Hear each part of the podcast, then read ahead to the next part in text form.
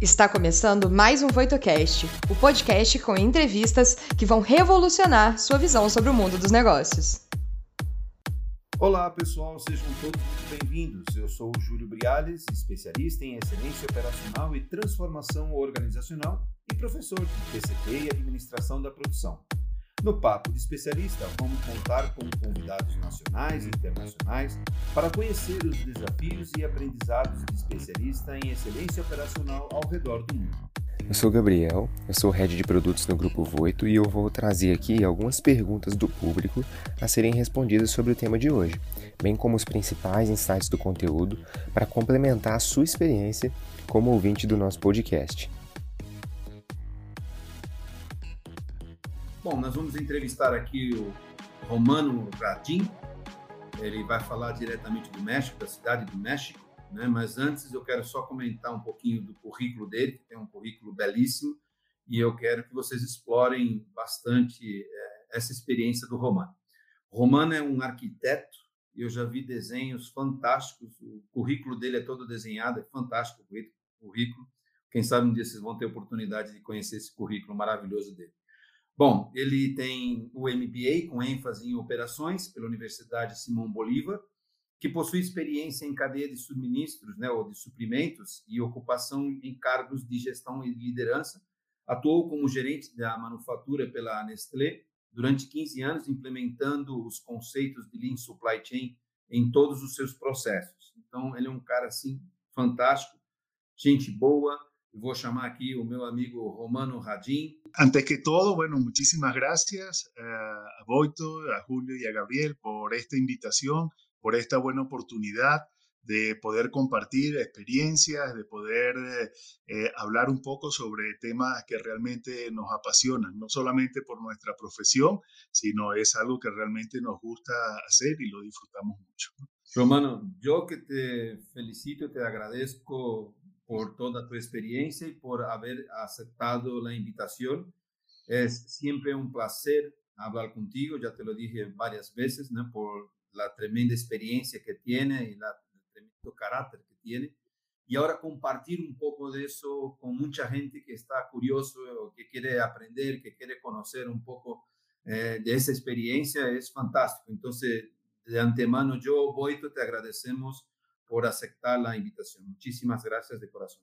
¿Okay? Gracias a ustedes. Bueno, entonces vamos a empezar con algunas preguntas, ¿no? entonces, Romano, tú tienes una amplia experiencia trabajando en la aplicación del manufacturing en empresas globales, ¿no? En varios países. ¿Cómo puede contribuir el rol del líder estratégico a la aplicación de esta metodología en diferentes sectores? El líder estratégico es una persona clave dentro de la implementación. una de las funciones principales de un líder estratégico es ser agente de cambio. Esto significa que él es el responsable de motivar a la gente y lograr estos cambios. Ahora, podríamos ver este rol de líder en dos direcciones, ¿no? Eh, la primera eh, sería hacia el equipo de trabajo. Los procesos de cambios generalmente son difíciles, eh, se llevan tiempo y no todos son éxitos. Hay momentos de fracasos, hay momentos difíciles, hay momentos en, los cuales la gente dice, bueno, o sea, ya, ya basta, ¿no? O sea, lo he intentado varias veces y no lo he logrado. En ese momento el papel del líder es crítico en el momento de motivar, en el momento de decir a las personas, bueno, mire, está bien, hemos fracasado, pero tenemos que seguir, tenemos que seguir hasta lograr el éxito. ¿no?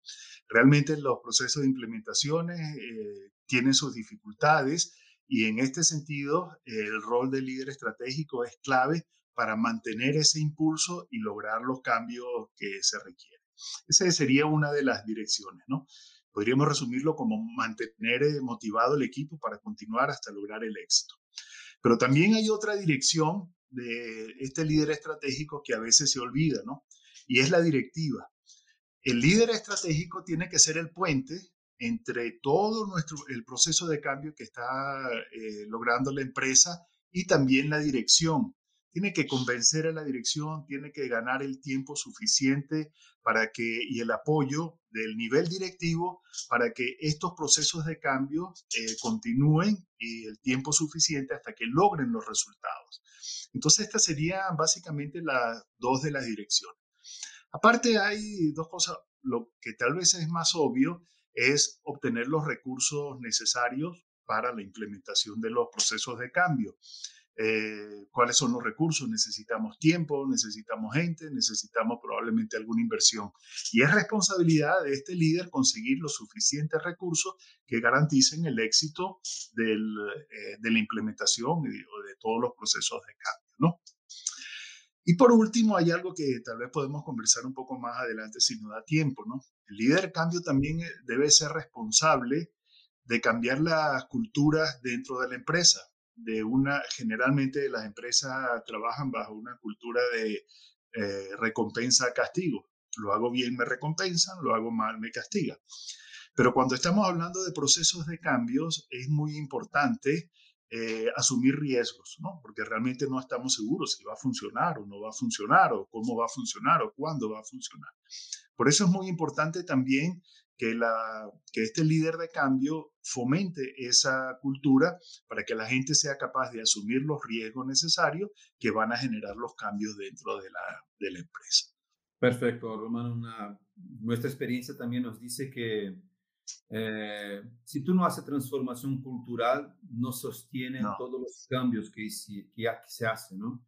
Y el liderazgo tiene un papel fundamental hacer la transformación cultural, porque si él no apoya, si él no está conectado con la jornada, con el cambio, eh, a pesar de, no ser siempre 100% favorable a top-down, pero si el liderazgo no, no, está apoyando, no trae recursos, o sea, los equipos tienen mucha dificultad para hacer los cambios. Entonces, a veces me pregunto, ¿no? ¿Cuál es, ¿Existen empresas que no tienen éxito con la implementación de jornada? Sí existen, pero son empresas que el liderazgo no está conectado con, el cambio. Eh, Romano, cada organización presenta sus características ¿no? y especificidades para desarrollar su trabajo. Eh, con ellos existen varias herramientas eh, Lean mm, que se pueden aplicar. ¿Cuáles son las principales herramientas utilizadas y cómo se pueden utilizar en la gestión estratégica de estas empresas? Es muy interesante esta parte, ¿no? Eh, déjame ir un poco atrás y, pensar un poco en Lean, ¿no? Antes de entrar en, las herramientas. Para mí, Lean eh, no es una caja de herramientas mágicas que resuelven todos los problemas mágicamente. Eh, para mí más bien Lean es una filosofía, es una manera de, cómo podemos hacer bien las cosas, cómo podemos mejorarnos, cómo nos enfocamos en resultados, cómo aprendemos a aprender, eh, cómo mejoramos en forma continua, consistente, y cómo vamos logrando todo esto, ¿no? Y obviamente utiliza una serie de herramientas para poder alcanzar estos objetivos. Pero estas herramientas pueden cambiar en el tiempo, lo más importante es cómo nosotros podemos utilizar estas herramientas más que las herramientas en sí, ¿no? Porque hay veces que la gente comienza a utilizar una herramienta simplemente porque está de moda, sin entender realmente cuál es el trasfondo de la herramienta. Un caso típico que he visto en mi experiencia es la implementación de las 5 S, ¿no? Ah, ¿por qué implementamos ese? Ah, bueno, porque está de moda, porque es muy bonito ver los, los escritorios organizados pero la gente realmente no entiende que, cuál es el trasfondo. La gente no entiende que realmente la herramienta 5S tiene que ser una herramienta de productividad y simplemente al aplicarla y poner todo organizado y que se vea bonito el escritorio no es suficiente. Hay que entender bien para qué vamos a utilizar las herramientas. A mí me gusta mucho la manera de implementar Lean por, por fases. ¿no? Comenzando por la fase de estabilidad o confiabilidad, luego la de flujo y llegar al final al sistema pool. ¿no? Eh, de esta manera, eh, permitimos que la implementación vaya desde lo más básico hasta lo más complejo y lo más difícil de, implementar. ¿no?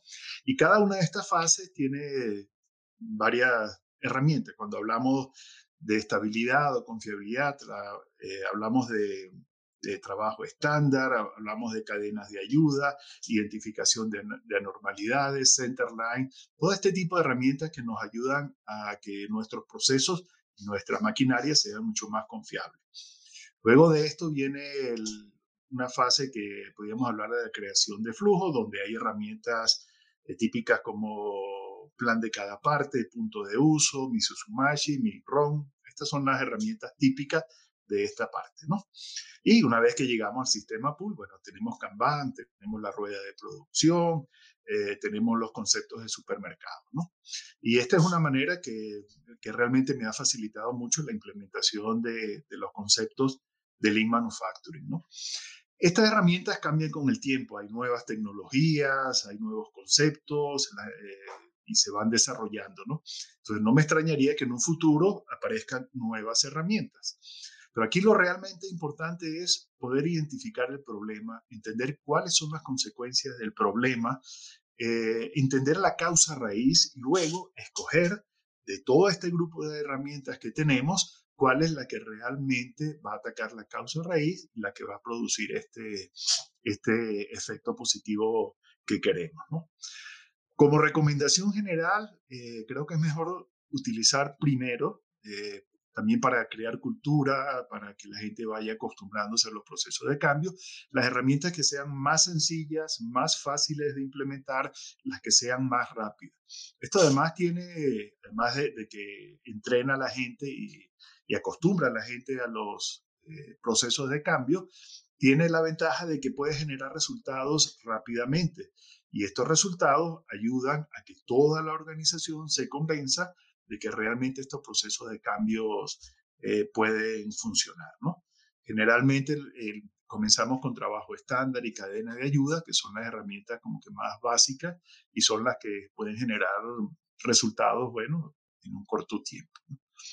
Por eso siempre aconsejamos a empezar por la producción, por la operación. Además de ser la parte que está agregando valor al producto, pero también es más fácil de convencer a la gente que la filosofía funciona, porque físicamente tú puedes ver cosas como estaba antes y cosas como están después. Entonces se queda más fácil para convencer la, la, la, la organización que eso funciona y estoy contigo también, ¿no? A veces la gente no sabe cómo implementar eh, el Lean o la jornada Lean y siempre digo, empieza con la estabilidad, con flujo y después eh, pool, ¿no? O sea, tú no puedes lograr implementar un flujo, un sistema pool si no hay una estabilidad. Entonces, perfecto. Y tiene una buena memoria en todas las herramientas por, por, por cada competencia. Felicitaciones. Mira, Romano, la integración entre los sectores se ha convertido en un gran desafío para las empresas, para las organizaciones que buscan buenos resultados. Y el Lean Manufacturing ¿no? ha, facilitado esta unión. ¿Cuáles fueron las, cuáles fueron, ¿no? las principales dificultades que encontró en tu viaje ¿no? para aplicar la jornada Lean? Sí, mira, hay Realmente cuando uno comienza cualquier proceso de cambio, lo primero que uno hace es identificar dónde están los problemas, dónde están las oportunidades. En este momento es, tal vez una de las partes más críticas de toda la implementación. ¿Por qué? Porque estos problemas son hechos por personas. Y realmente es muy difícil para una persona aceptar, después de haber hecho un, buen esfuerzo, que ha cometido un error. ¿no? que, lo que él está haciendo lo está haciendo mal, que lleva muchos años haciendo algo que se puede mejorar. Y en este momento comienzan a crearse la barrera, comienzan a crearse las resistencias desde las personas porque sus errores comienzan a ser evidentes. ¿Y, ¿Y qué es lo que sucede? ¿Cuáles son los problemas en este caso? Mire, eh, comienza a haber resistencia en la implementación, comienzan a, te pueden ocultar información, pueden haber retrasos, la gente puede retrasar el, el proceso de implementación o inclusive hasta puede sabotear el, el proceso de, de, implementación. ¿Por qué? Porque tienen una actitud defensiva. ¿okay? Eh, como les comentaba antes, no es fácil admitir que estamos cometiendo un error o que podemos mejorar o, que lo hemos hecho mal durante muchos años, ¿no? Porque la gente se lo toma como algo un poco personal, ¿no? En este momento eh, comienza un proceso de yo no, como no es mi culpa, yo no tengo nada que hacer, la culpa está en otra parte, yo no voy a hacer nada para mejorar esto porque no es mi problema, ¿no?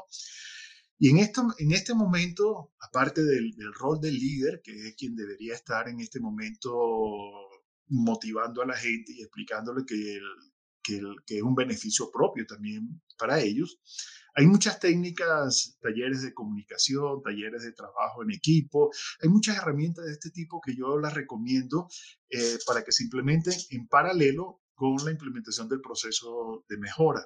Este tipo de talleres, este tipo de ayudas realmente facilita mucho la, implementación, ¿no? Y, ayuda a crear lo que es un ambiente de transparencia, lo que es un ambiente de colaboración, ¿okay? para poder eh, facilitar el proceso de, proceso de, implementación de los cambios, ¿no? Y aquí vuelvo otra vez al tema de la cultura de castigo, recompensa y la cultura de aprendizaje, ¿no? Porque aquí es realmente donde se ve. Cada vez que hacemos un cambio implica un riesgo, ¿okay? No estamos seguros si realmente lo que queremos hacer va a funcionar o no va a funcionar, ¿no? Y si la cultura que prevalece es la de castigo y recompensa, la gente se, eh, va a tener muchas dificultades para poder implementar los cambios que se quieren. Eh, hay que crear una, cultura de aprendizaje. ¿no? En el momento en que una organización comienza a premiar a las personas que asumen riesgos, riesgos calculados, riesgos consentidos, riesgos que siguen la estrategia de la empresa, ¿okay? y se equivoca, pero aún así aprende e implementa algo para que esto no vuelva a ocurrir y eso tiene un premio, estamos comenzando ya a trabajar en una cultura que fomenta este asumir de riesgo. Es interesante ver, eh, tomar ejemplos de, de, empresas, organizaciones exitosas y darnos cuenta de la cantidad de veces que, ha fracasado, eh, que han fracasado estas empresas antes de tener éxito. Pero hay que permitir estos fracasos siempre y cuando tengan un aprendizaje, siempre, siempre y cuando nos lleven al camino de, la, de las mejoras. ¿no? Entonces, esta, pienso que son algunas de las, de, de las culturas, algunas de, de, las maneras en las cuales podemos eh, manejar las barreras que se presentan en general en todos los procesos de cambio. Y en la implementación de Lean Manufacturing, pues mucho más, ¿no? A, a, perdón, siempre decimos, a veces tenemos errores en la implementación, pero esos errores también se pueden hacer como lecciones aprendidas, ¿no? Para que no vuelvan a fallar de nuevo. Claro, y hay algo que a mí me gusta, un dicho que dice que a las personas les gustan los cambios, lo que no les gusta es el dolor que pueden generar los cambios. Y ahí uh -huh. es donde hay, que, donde hay que trabajar cambiando la cultura para evitar esta barrera en la implementación. Perfecto. Eh, Romano, veo que el Lean ¿no? ha sido cada vez más solicitado por las empresas. ¿Qué certificaciones pueden lograr estas organizaciones aplicando estos métodos de manera efectiva? Sí, eh, Lean es, como habíamos hablado, es un proceso que mejora en general toda la empresa. Al mejorar toda la empresa, y ya te está ayudando en, en algunas otras eh, certificaciones que puede estar trabajando la empresa. Por ejemplo, si trabajas con alguna implementación de ISO, de los últimos ISO, el hecho de tener el trabajo estandarizado el, ya te facilita mucho la obtención de, de la certificación de ISO. Eh, porque ya tienes todo documentado, ya tienes todo de, de la mejor manera posible en la forma de, de trabajar. Eh, además, por ejemplo, cuando hablas de OSHA, cuando hablas de seguridad, eh, parte o una parte muy importante de la generación de estabilidad y confiabilidad es la seguridad. Eh, la seguridad en, en la calidad eh, del producto, en la seguridad eh, del trabajo de las personas y esto también te ayuda en todas las certificaciones que puedas estar sacando. Entonces realmente es un complemento, ¿no? Y el hecho de, de, crear esta cultura de cambio, pues facilita también cualquier otra certificación, la obtención de una certificación en la cual esté trabajando la, la empresa. Eh, yo conozco un, especialista en medio ambiente, Rafael Cardoso, quizás lo vamos a entrevistar también, un gran especialista, y él hacía justamente un poco de eso, o sea, miraba lo que la fábrica tenía de problemas ambientales y mejoraba su proceso anterior, o sea, implementaba Lean, implementaba eh, mejora en sus procesos para que no genere, por ejemplo, problemas ambientales. Entonces, a veces al revés también utiliza, lo importante es cómo una herramienta puede, puede ayudar a la otra, ¿no? Entonces, sí, cierto. cierto. Eh, Romano, veo que la industria 4.0 ha generado cambios ¿no? en los procesos internos en varias organizaciones. Sí. ¿Cuáles fueron los principales impactos ¿no? y cómo funciona el Lean Manufacturing para la excelencia operativa en los procesos? Ok, hablamos un poco de la industria 4.0, ¿no? ¿Qué significa? Eh, realmente hay varios hitos dentro de, la, eh, dentro de lo que es la industrialización. El el primero está cerca de los 1800 cuando se introduce la máquina a vapor y comienza a sustituirse la mano de obra o la fuerza de la mano de obra por máquinas de vapor. Eh, la segunda, cuando se inventa la cinta transportadora, lo cual produce que, que sea eh, factible la producción en serie, abarata los costos, etcétera. Luego, alrededor de los principios del, de 1970, si no recuerdo mal, comienzan a introducirse todo lo que es el tema de la computadora, todos los controladores variables en, en la producción y comienza a hacerla mucho más eficiente.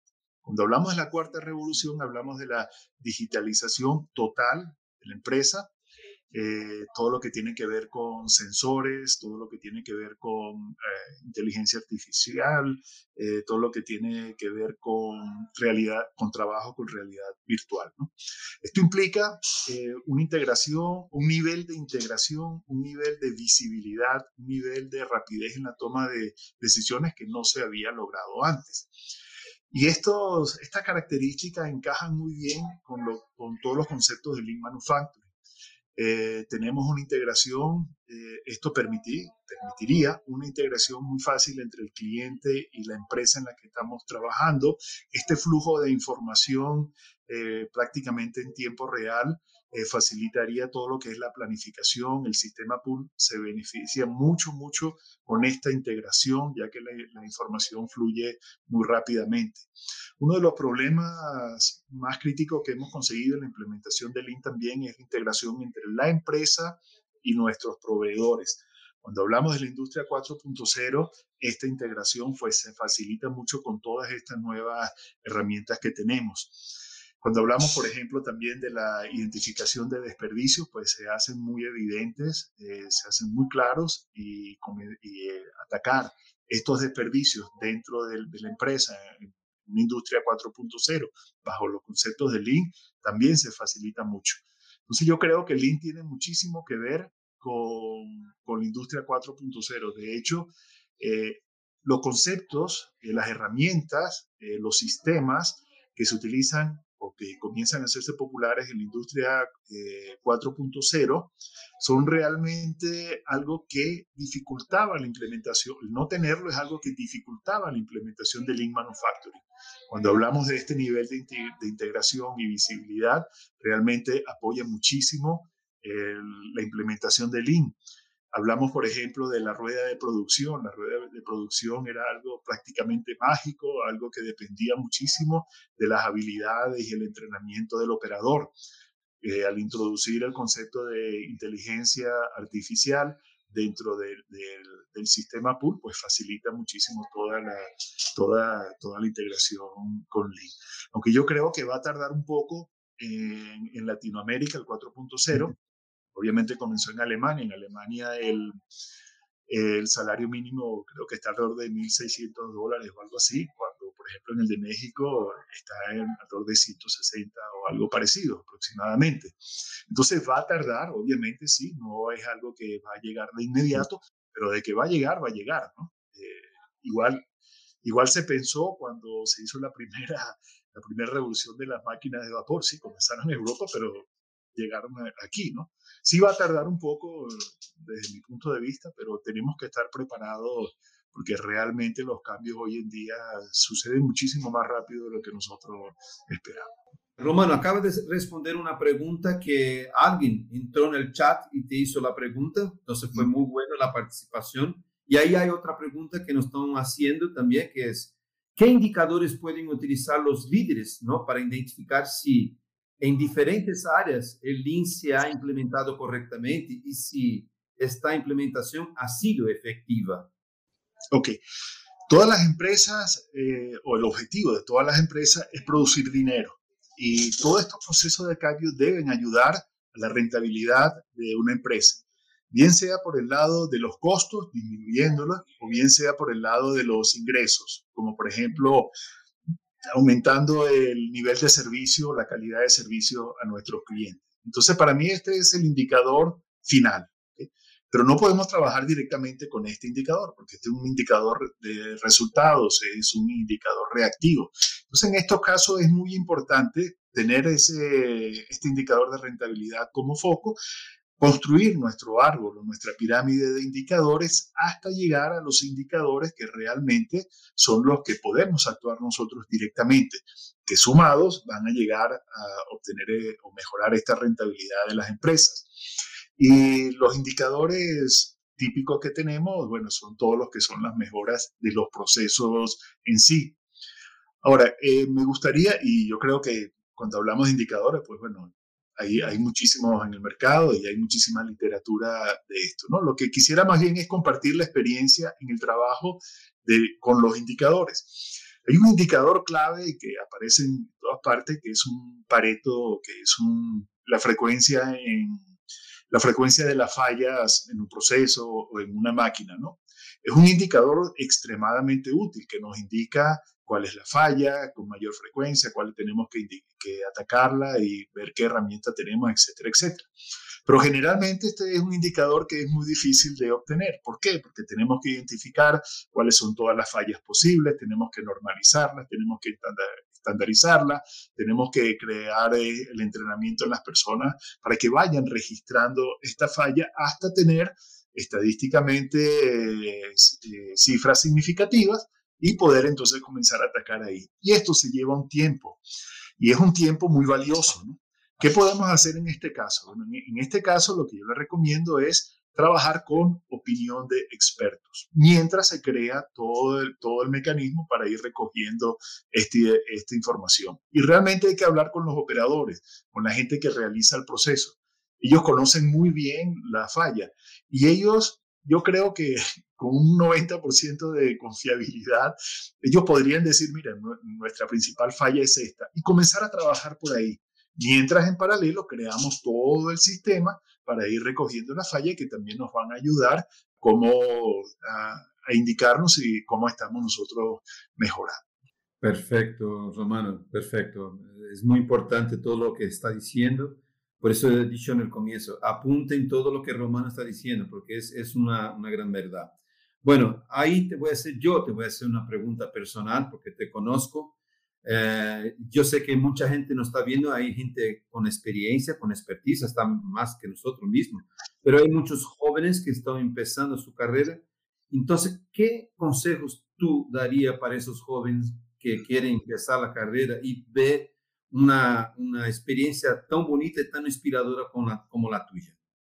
Ok, yo diría que son tres cosas. Eh, lo primero, hay que mantenerse actualizado los conocimientos que uno ya tiene, uno no debería perderlos, no debería estar estudiando constantemente lo que ya sabe eh, para practicarlo, para tenerlo fresco en la mente, aprender herramientas nuevas también, aprender conceptos nuevos que podamos aplicarlo también. Entonces, mantenernos actualizados eh, profesionalmente eh, es crítico, ¿no? Aprender nuevas habilidades, aprender también todo lo que es desarrollo de soft skill, de cultura, de trabajos en equipos, de comunicación. Esa parte de ahí es muy importante. Eh, lo segundo es cultivar la paciencia y la perseverancia. Eh, los cambios no son fáciles, toman su tiempo, nos enfrentamos a los problemas, muy fácilmente nos pudiéramos eh, sentir frustrados porque las cosas no salen bien, porque las cosas se retrasen. Entonces, hay que cultivar, hay que ser pacientes, hay que ser perseverantes para lograr el éxito. Y tal vez lo último y lo más importante es realmente sentir satisfacción por lo que estamos haciendo.